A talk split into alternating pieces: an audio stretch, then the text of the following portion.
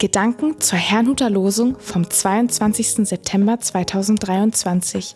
Der Losungstext aus Jesaja 55, Vers 5 lautet: Siehe, du wirst Völker rufen, die du nicht kennst, und Völker, die dich nicht kennen, werden zu dir laufen um des Herrn willen, deines Gottes und des heiligen Israels, der dich herrlich gemacht hat. Der Lehrtext dazu steht in Epheser 3, Verse 14 und 15. Ich beuge meine Knie vor dem Herrn, von dem jedes Geschlecht im Himmel und auf Erden seinen Namen hat. Es spricht Pastor Hans-Peter Mumsen. Eine erstaunliche Prophezeiung. Das ist schon eine erstaunliche Prophezeiung im heutigen Losungswort. Israel soll zu einem Magneten für alle Völker werden, weil dort Gott zu finden ist. Hat sich dieses Wort eigentlich schon erfüllt oder wird es sich noch erfüllen? Nun, zumindest kann man bereits etwas sehen, was in diese Richtung deutet.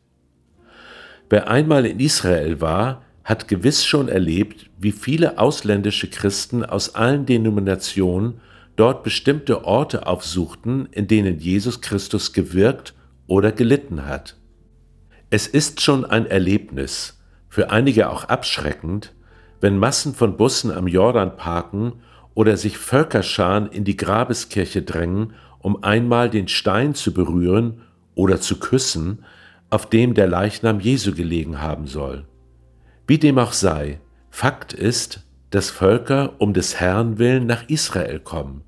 Genauer gesagt, sie kommen um Jesu willen mit dem Wunsch, ihm nahe zu sein. Der Heilige Israels der sein Volk herrlich macht, ist also Jesus Christus. Von ihm spricht ebenfalls der Apostel Paulus im Umfeld des Lehrtextes. Er beschreibt dort, dass durch Jesus Christus jeder Mensch einen Zugang zu Gott finden kann. Das klingt vielleicht für uns völlig selbstverständlich, ist es aber nicht. Ein ständiges Problem im Alten Testament war die Sünde der Menschen. Sie führte immer wieder zur Trennung von Gott. Wie oft lesen wir dort, dass Gott sein Volk doch trotz dessen Sünden nicht verwerfen möge. Für Israel war die Verbindung zu Gott sehr brüchig. Für die meisten Menschen außerhalb Israels bestand sie überhaupt nicht. Das hat sich durch Jesus Christus komplett verändert.